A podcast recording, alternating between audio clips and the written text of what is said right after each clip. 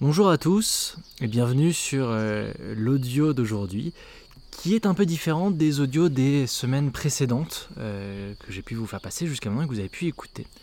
Un peu différent pour plusieurs raisons. Euh, un peu différent surtout parce que vous allez pas seulement écouter ma voix, vous allez aussi écouter la voix de quelqu'un d'autre dans le cadre d'un témoignage. Et ce témoignage nous servira à nourrir la séance d'hypnose qui aura lieu suite au témoignage. Pourquoi avoir fait appel à un témoignage? Parce que il me semble que effectivement il y a des choses qu'on peut apprendre euh, dans les livres ou qu'on peut apprendre par euh, de façon académique. Il y a des choses très nombreuses qu'on apprend par l'expérience en les faisant. Et puis quand on n'a pas eu la chance d'avoir une expérience euh, comparable, quand on n'a pas forcément des choses académiques qui nous sont transmises, eh bien, il me semble que c'est souvent chose la plus intelligente à faire, c'est de se tourner vers des gens qui ont des expériences similaires. Et en l'occurrence, en termes de confinement, il y a des gens qui, dans leur vie, ont vécu des expériences qui sont différentes que celles que nous vivons aujourd'hui. Évidemment, personne n'a vécu de pandémie mondiale, mais qui sont des expériences où ils ont été isolés, confinés. Euh, et l'idée euh, là, peut-être pendant cet audio aujourd'hui, peut-être d'autres, euh, en fonction des témoignages qui nous seront proposés, ça va être d'explorer un peu leur expérience de ce confinement, de leur confinement, pour voir comment euh, est-ce qu'ils en ont retiré et comment est-ce que leur expérience peut nous nourrir, nourrir notre inconscient et nos stratégies mentales, notre façon de fonctionner, de façon à nous améliorer euh, et à profiter le plus possible, en tout cas à, réduire l'inconfort que l'on vit au quotidien. Donc, ce que je vous propose, c'est simplement euh, d'écouter maintenant euh, l'entretien et, le témoignage en l'occurrence, et puis on se retrouve après pour, euh, pour la séance d'hypnose. Alors bonjour Bernard, comme tu le sais, j'ai depuis le début du confinement produit quelques audios d'hypnose pour aider un peu les gens dans cette période un peu, un peu compliquée, un peu bizarre. Et l'idée aujourd'hui, c'est de nourrir un petit peu ces séances d'hypnose avec l'expérience de ceux qui sont déjà passés par des expériences de confinement quelque part un peu similaires. Alors il y a plein d'expériences de confinement euh, qui peuvent exister, mais finalement on est assez peu nombreux euh, à, avoir été confrontés vraiment à des confinements auparavant. Et avant que tu nous révèles un petit peu ton expérience et ce qui t'a ce qui a fait que tu as été confiné pendant, pendant cette expérience avant ce confinement-ci. Euh, est-ce que tu peux te présenter rapidement et nous dire un petit peu qui t'es? Oui, tout à fait. Bah, bonjour Yann et puis bonjour à ceux qui nous écoutent. Euh, donc, euh, je m'appelle Bernard Descreux, euh, j'ai 56 ans, je suis marié et père de quatre enfants, deux qui sont encore à la maison. L'expérience que j'ai faite, c'est en 2013, j'ai eu un, cancer, mmh. je dirais suite à une période de, stress, de stress professionnel prolongé. Donc, c'est vrai qu'il y a tout le monde de prendre soin de soi.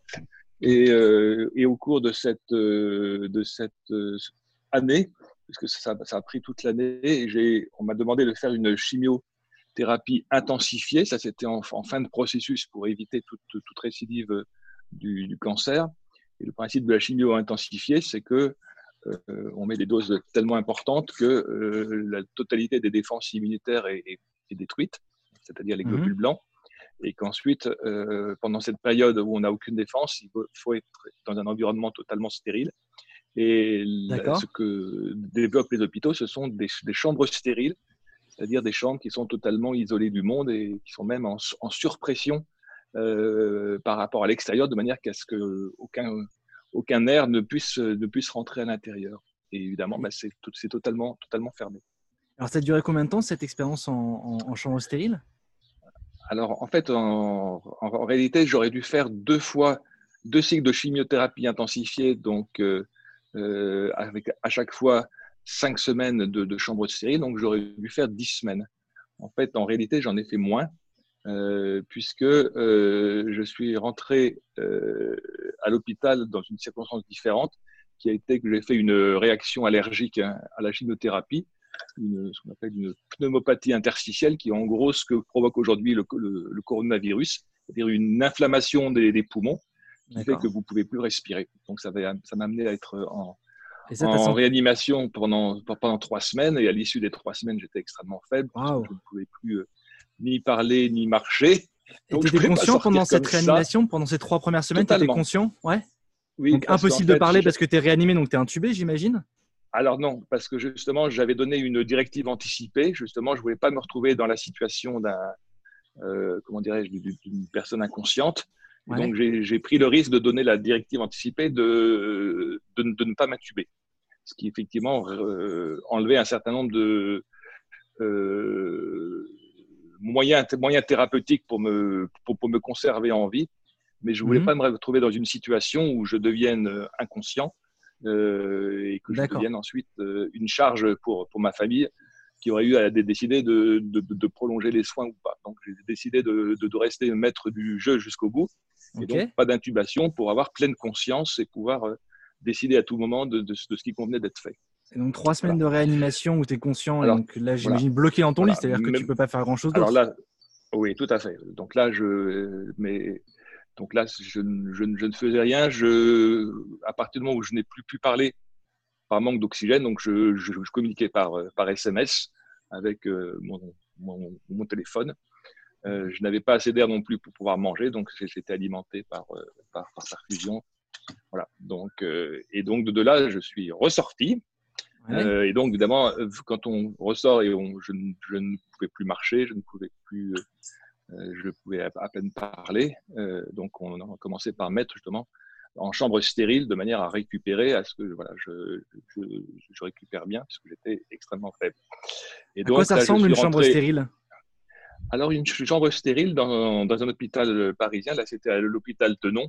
En fait, c'est un bloc euh, de, je crois qu'il y avait quelque chose comme six chambres Mmh euh, en, euh, rayonnante autour euh, du, du, bureau des, infirmières et des salles de douche. Et elles sont totalement coupées du monde, c'est-à-dire que seul, seul le personnel autorisé mmh peut rentrer dedans avec beaucoup de précautions.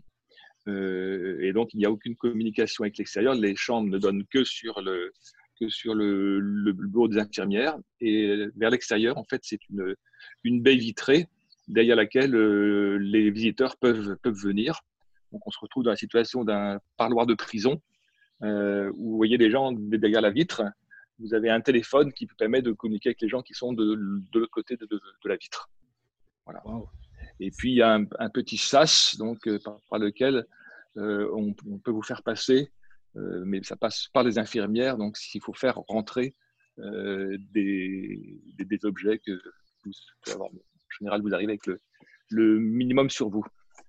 Genre, effectivement, le téléphone portable et un ordinateur ou des trucs comme ça, c'est Exactement. Alors, donc, euh, moi, je suis arrivé avec mon téléphone portable et euh, j'ai demandé qu'on m'apporte mon ordinateur, justement, pour euh, pouvoir occuper le temps. Donc là, contrairement au projet initial, là, je rentrais en chambre stérile sans, sans aucune perspective d'en sortir. Même, je, je n'avais pas de terme.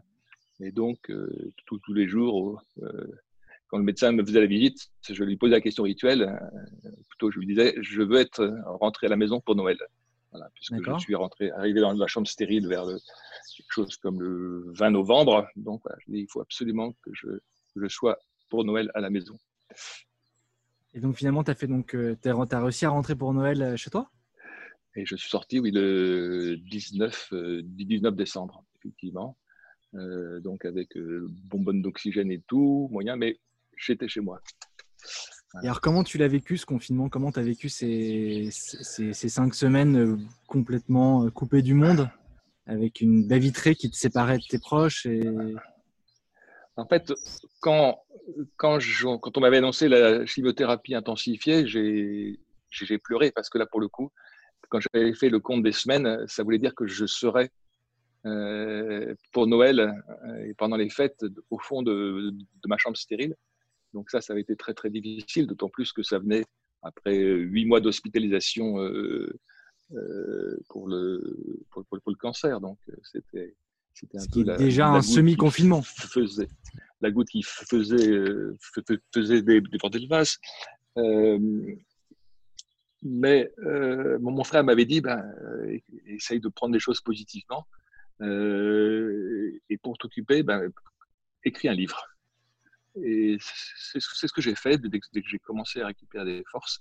J'ai demandé, mon ordinateur et j'ai commencé pas tout de suite d'ailleurs, parce que quand vous dites je vais commencer un livre, bah, le livre il ne sort pas tout seul, mais j'ai eu une sorte de d'expérience onirique une nuit où j'ai l'impression de ne pas avoir dormi du tout la nuit, mais j'ai tout mon, tout, tout, mon roman et mes, mes, mes passés en pensée. J'ai vu exactement comment, comment je voulais l'écrire, ce que je voulais mhm. l'écrire, de quelle manière je voulais l'écrire. Donc le, matin, j'étais épuisé, mais j'avais en tête exactement euh, le, le, plan de, de, mon roman et je, et, je l'ai attaqué.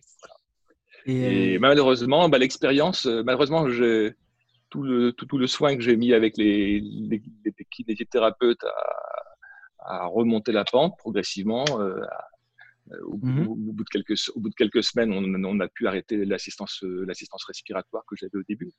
Parce que j'ai quand même fait, dans cette chambre stérile, une expérience de, de noyade qui, qui, a, été absolument traumatisante pour moi. Euh, en voulant aller attraper quelque chose qui était un peu trop loin de mon lit, j'ai débranché le fil d'oxygène, donc je, n'avais plus d'oxygénation. Et là, j'ai vraiment senti l'étouffement. Et j'étais à 50 cm pour, attraper euh, le, fil et j'étais trop loin pour, pour attraper la sonnette. Et donc là, donc j'ai complètement paniqué et je me suis récupéré en justement en me rappelant ce que m'avait expliqué le, kinésithérapeute, donc en, soufflant l'air en fait. C'est complètement contre-intuitif, mais c'est en, en, soufflant à fond tout l'air que j'ai pu en récupérer suffisamment pour retourner au lit et remettre l'oxygène et appeler les infirmières pour qu'elles me... parce que j'avais le cœur qui battait la chamade. Voilà, ça c'est une euh, petite expérience aussi particulière. Évidemment, quand tu, quand tu nous parles de ça, je pense que enfin, pour moi et puis tous les gens qui écoutent, hein, ça, ça met quand même pas mal en, perspective euh, notre expérience du confinement qui est quand même beaucoup moins difficile que celle que tu as pu vivre parce qu'en plus, toi, tu es dans une situation où où, tu as de la douleur, où, c'est difficile, où tu n'es même pas sûr si tout va bien se passer, où il y a effectivement euh, une difficulté physique qui est, que nous, on ne ressent pas du tout au quotidien.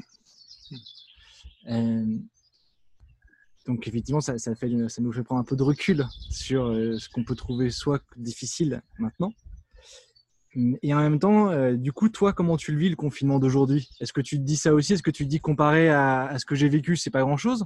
Ou est-ce que tu exactement. L'expérience, l'expérience de ça, sans, compter que en fait, euh, à, l'issue de ce confinement, donc où je, n'avais pas eu de je, n'avais pas eu donc la, chimiothérapie intensifiée n'avait pas pu avoir lieu, donc les, tumeurs résistantes étaient, étaient étaient censées être encore là. Et donc, euh, au début janvier, quand on a refait les examens, bah, la, grande surprise, ça a été de, constater qu'elles avaient totalement disparu sans qu'on puisse expliquer pourquoi. Alors que je n'avais pas eu de chimiothérapie. Euh, euh, les, tumeurs ont, disparu toutes seules. Incroyable.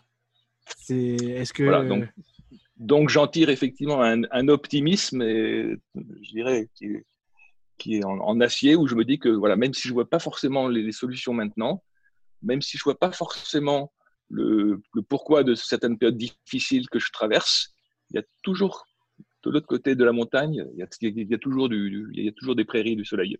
Voilà. Donc je suis vraiment très confiant. Comme tu le sais, j'ai eu des difficultés avec euh, certains, certains de mes enfants que tu as vus, mhm. euh, qui, vont beaucoup mieux aussi maintenant. Donc là aussi, ça, ça, conforte cet, cet optimisme. Hein. Mais c'est vrai que cette histoire, elle est, elle est, elle est forte d'optimisme, elle, elle, nous pousse à, voir les choses avec un, quelque chose de plus radieux, parce que non seulement tu faisais tes cinq semaines, mais en plus, étais, a priori, tu n'étais pas guéri à la fin. Alors que là, presque par magie, ça, ça a guéri. Qu'est-ce qui a fonctionné? Effectivement. Tu peux pas le savoir, mais toi, tu l'as vécu comment? Qu'est-ce qui, à ton avis, a, fait que ces cinq semaines de confinement, euh, qu'est-ce qui s'est passé dans ton corps?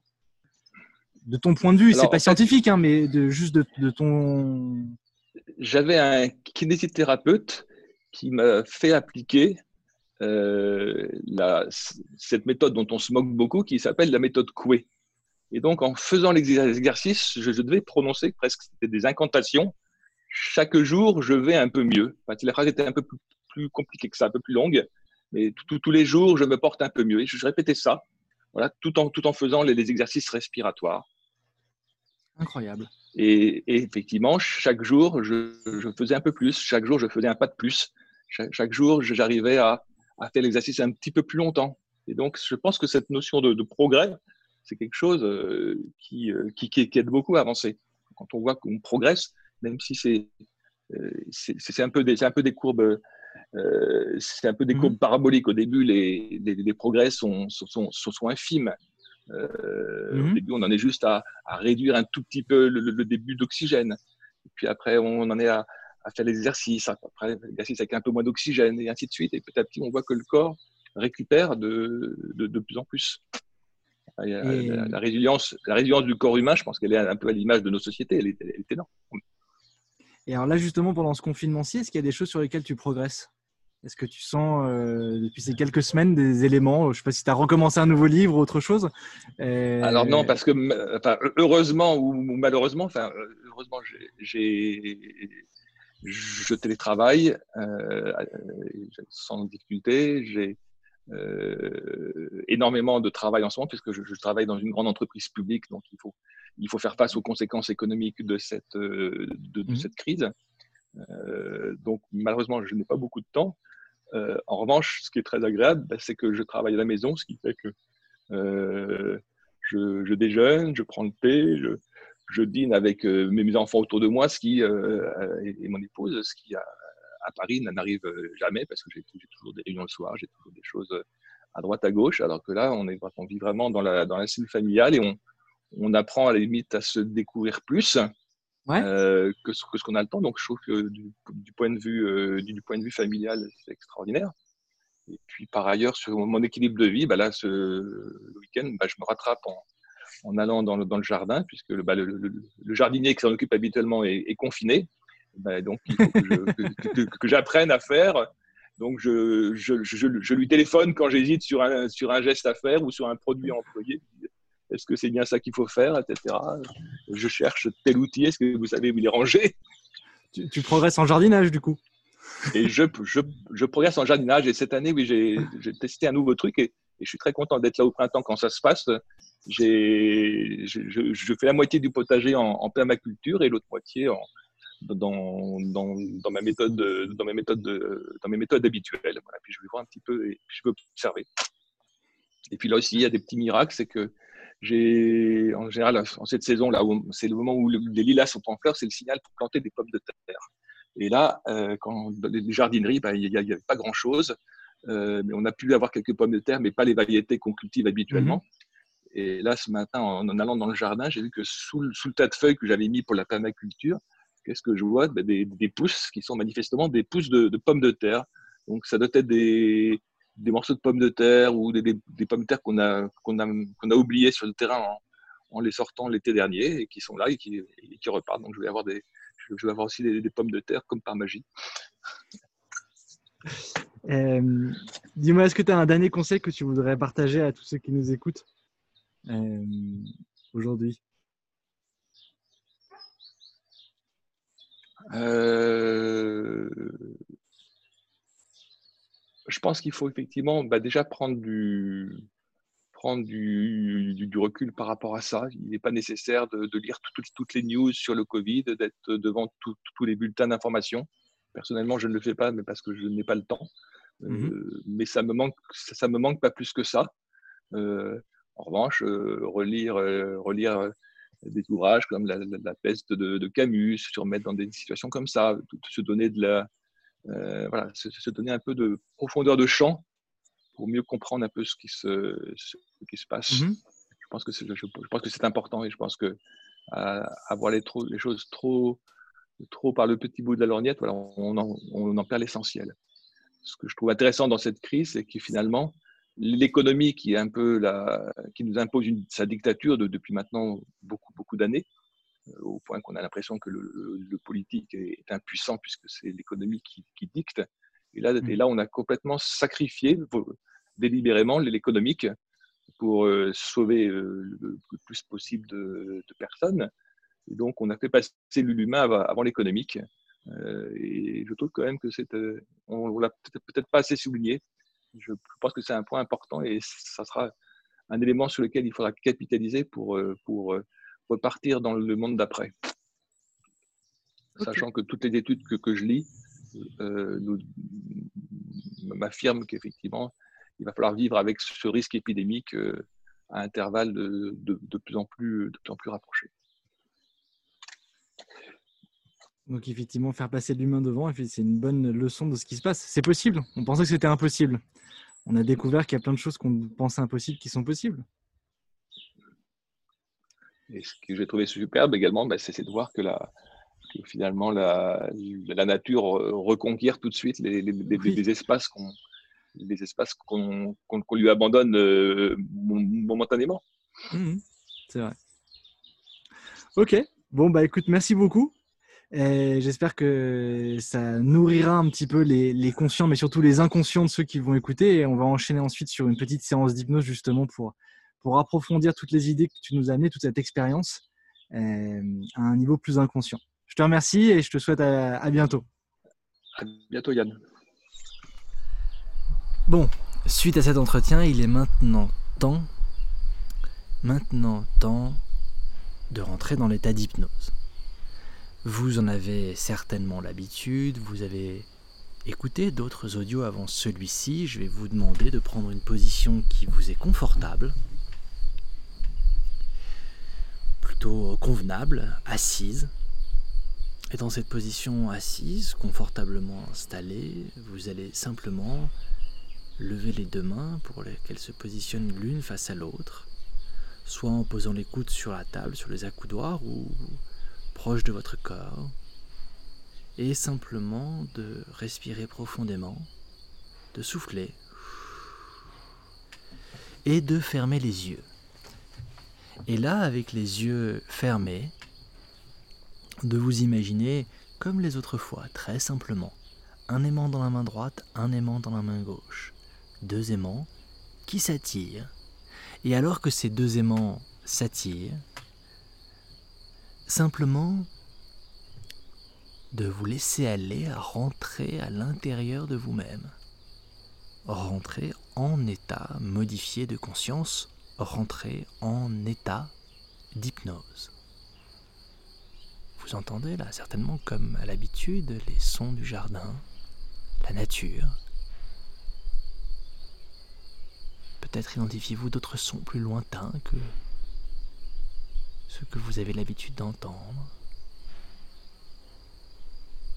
Et simplement, là, en cet instant, de vous autoriser à vous détendre, à vous relâcher, à sentir simplement votre corps à vous, le poids de votre corps, pied sur le sol. Soyez attentif au mouvement naturel de votre corps, à cette respiration qui se fait quoi qu'il arrive. Vous êtes globalement immobile, mis à part les mains qui se rapprochent l'une de l'autre au fur et à mesure que l'état d'hypnose est plus profond. Et en même temps, il y a toujours cette mobilité du corps, cette mobilité de la vie. Votre respiration, votre corps se gonfle et se dégonfle, se nourrit de cet air, comme vous vous nourrissez de l'expérience et des histoires qu'on vous raconte. Comme vous avez déjà, d'une certaine manière, été nourri de cette histoire que Bernard vous a racontée. Je vous propose simplement de revisiter un peu cette expérience, son expérience, dans cet état modifié de conscience.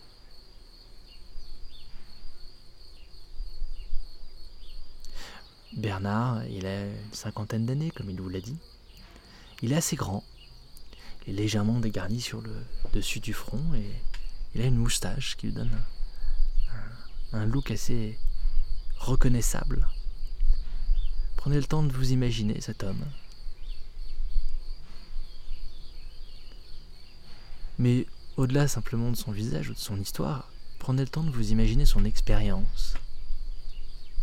Et vous pouvez vous l'imaginer comme vous, si vous étiez au cinéma, comme vous imaginez un héros à qui il arrive des choses. Mais là, dans cet état d'hypnose, vous pourriez même, même vous imaginer à sa place, vous imaginez que c'est vous qui êtes en train de vivre cela, que c'est à vous qu'on dit cette chose terrible, qu'on annonce un cancer, Vous qui, comme lui, vous battez pendant 8 à 9 mois avec des chimios, avec tout ce que ça implique, ça veut dire 8 à 9 mois où on a la nausée. Vous avez tous déjà eu la nausée, certains d'entre vous ont peut-être déjà eu un cancer, ça savent très bien de quoi il s'agit, mais pour les autres, au-delà de la douleur et de la souffrance physique, qu'on peut parfois s'imaginer, il y a des choses qu'on ne s'imagine pas, notamment cette nausée constante qu'il y a de la chimiothérapie. Hein. Huit mois où on rentre, on sort d'hôpital, on est fatigué. Prenez le temps de d'envisager à quel point le facteur temps est important. Huit mois, c'est long, c'est très très long. Huit mois où on ne pense quasiment qu'à ça. Huit mois où on est focalisé sur les rendez-vous avec le médecin, les rendez-vous en chimiothérapie. On est focalisé sur les chiffres, les marqueurs qui tombent. On parlait parfois du Covid, vous êtes parfois pour certains d'entre vous à regarder le nombre de morts, les courbes, les courbes. Voilà des courbes qui nous intéressent d'autant plus, c'est quand on a ça, c'est les courbes de nos marqueurs. Tout le temps, tous les, tous les examens, on attend d'être reçu, on espère une bonne nouvelle, et souvent, malheureusement, ce sont des mauvaises nouvelles qui s'accumulent. Imaginez là, après huit mois, ne sachant pas, parce que ça, il ne vous l'a pas dit, mais au moment de son diagnostic, Bernard, on lui diagnostique son cancer quand il est déjà au stade 4, c'est-à-dire très avancé. Très avancé. On lui diagnostique quand il est déjà au stade 4. Il se bat pendant 8 mois. Il ne sait pas combien de Noël il lui reste à passer avec sa famille, et là on lui dit Imaginez qu'on vous le dise à vous, que vous le passerez dans une chambre stérile, tout seul.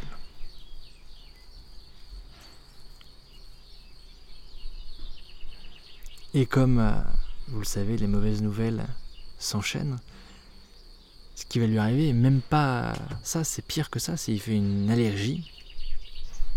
Et il se retrouve entre la vie et la mort, n'ayant même pas pu faire la, chimiothérapie intensive en question, en réanimation pendant trois semaines, puis ensuite en chambre stérile car il est à bout de souffle. Son corps ne tient plus à grand chose. Sa vie ne tient plus qu'à un fil, qu'à un souffle.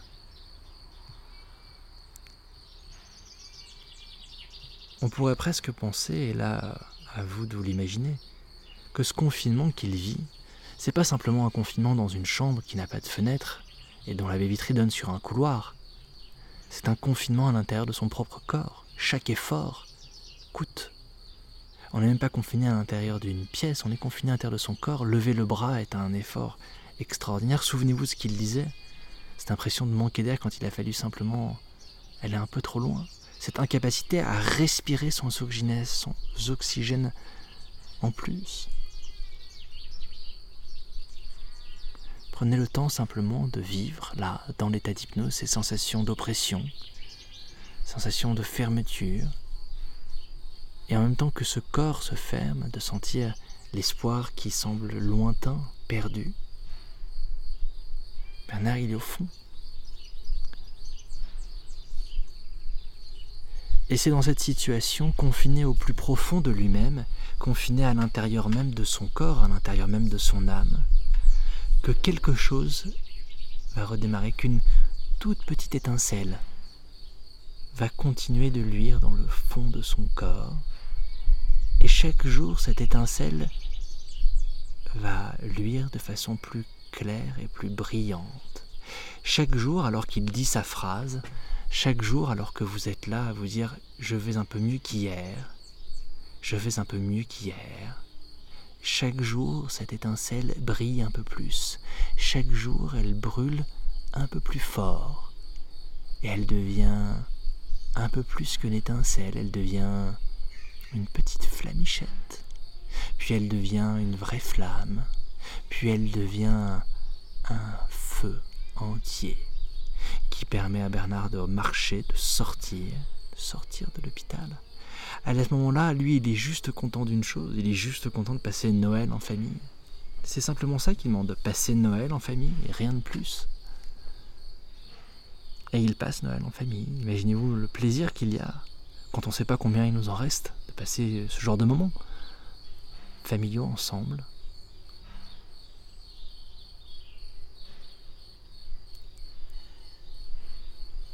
et de voir ce qui lui a permis d'en arriver là. Effectivement, il y a plusieurs choses. Cet optimisme, il l'a dit, hein. l'optimisme est certainement une des choses qui l'a aidé le plus. Que cette étincelle ne s'éteigne jamais, qu'elle reste toujours allumée, même faible, elle est toujours restée là, et elle était comme un point dans l'espace, dans le ciel, dans la nuit, qui donne la direction. Cet optimisme toujours, d'y croire, de se dire que c'est possible, d'avoir un tout petit peu d'espoir. Et puis s'occuper, progresser, progresser dans ses exercices, progresser en écrivant un bouquin, poser son esprit sur un certain nombre de choses. C'est ce qu'il fait d'ailleurs là. Il profite de tout ce qu'il peut profiter dans cette situation, de sa famille en l'occurrence, de son jardin apparemment. On n'a pas tous un jardin. Mais il y a des choses aujourd'hui que le temps vous donne maintenant la liberté de faire. Il y a des choses auxquelles vous pouvez vous attacher, des choses que vous pouvez faire maintenant que vous ne pouviez pas faire par manque de temps avant. Vous avez enfin le temps. Et l'espoir, l'espoir que les choses aillent mieux. Évidemment, on nous promet tous euh, la crise économique, mais les gens adorent se focaliser sur les pires scénarios possibles. Là où il y a de la vie, il y a de l'espoir. Tant qu'il reste un tout petit peu de vie, il y a toujours de l'espoir. Prenez le temps de vous projeter sur votre espoir à vous, l'espoir de votre vie, la façon dont vous voulez l'avoir évolué là, maintenant, et puis après le confinement. La façon dont vous espérez voir évoluer pas que votre vie, mais nos vies à tous, notre société en commun. Laissez simplement le temps à votre esprit de laisser exister au moins la possibilité d'un futur radieux. Peut-être pas tout de suite, peut-être plus tard.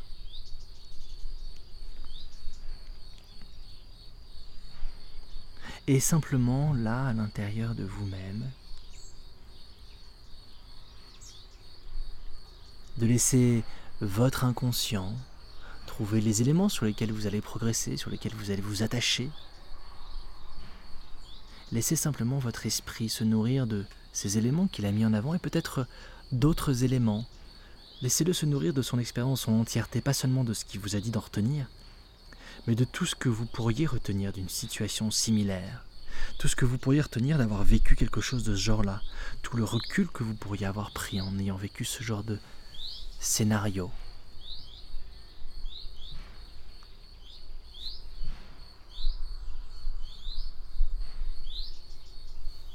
Profitez de chaque instant, de chaque moment. Laissez simplement votre inconscient apprendre, apprendre comme on apprend de tous les gens qui nous partagent des expériences,